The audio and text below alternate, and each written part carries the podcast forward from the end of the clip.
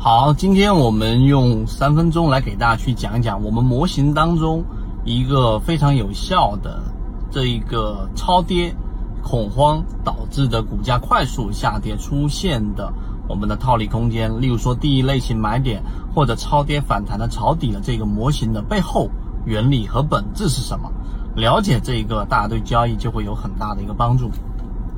首先，我们的模型当中，我们给大家去讲过，我们在讲。交易的时候，更多时候要把我们放在一个有利的位置，因此你的超打打板的这种模型，或者是做高控盘已经形成明显趋势的这种模型，和我们现在后面要讲的这种超跌模型，一定是最后这一者它所保持的这种安全边际要大很多啊，这是第一个原因。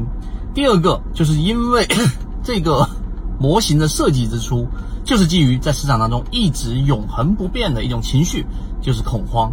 恐慌性的包抛出，就容易导致我们说个股会跌到一个非理性的区域。这个非理性的区域，既是大家心里面认为，举个例子，这个股价就值十块钱，正常波动就是六块、十二块、六块、七块等等这个区间波动，但是因为非理性的恐慌。导致股价快速的调整，跌到了五块，跌到了三块，在这个位置你介入，无外乎就是一个时间，并且这个时间不会太长，这个市场总是会让它价值进行一个修复的，因此就有了我们的套利空间。我们用这样的模型捕捉到了很多标的。第三个就是我们的核心中的核心了，怎么去理解恐慌？那么我们之前在圈子里面给大家提到过一本书，叫做《反脆弱》。后面我打算把这本书解读给大家，那大家有兴趣的话，可以听听我的音频解读版。那么在 《反脆弱》里面，我们提到了一个比喻，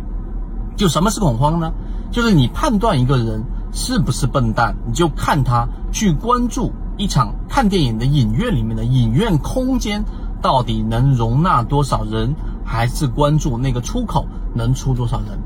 这句话的含义，你仔细去想一想就能明白了。那意思就是说，有些人去关注这个电影院能够容纳可能啊一百人、五百人、一千人，就认为比较安全。但是更多的人关心的是这个出口到底能够出多少人。最根本的原因是，当你喊一句着火了，那么最后所有人都会恐慌，所有人都会瞬间变得拥堵。那么这种情况之下，就会导致很多人踩踏。这跟我们的。恐慌性抛售是一模一样的原理的，大家可以找到我们之前完整版视频和所有我在讲超跌的片段的三分钟视频，你都会发现，其实这一个比喻你理解了，那么你就能更多的在个股出现超跌位置的时候，用我后面给大家开源的这一个超跌指标，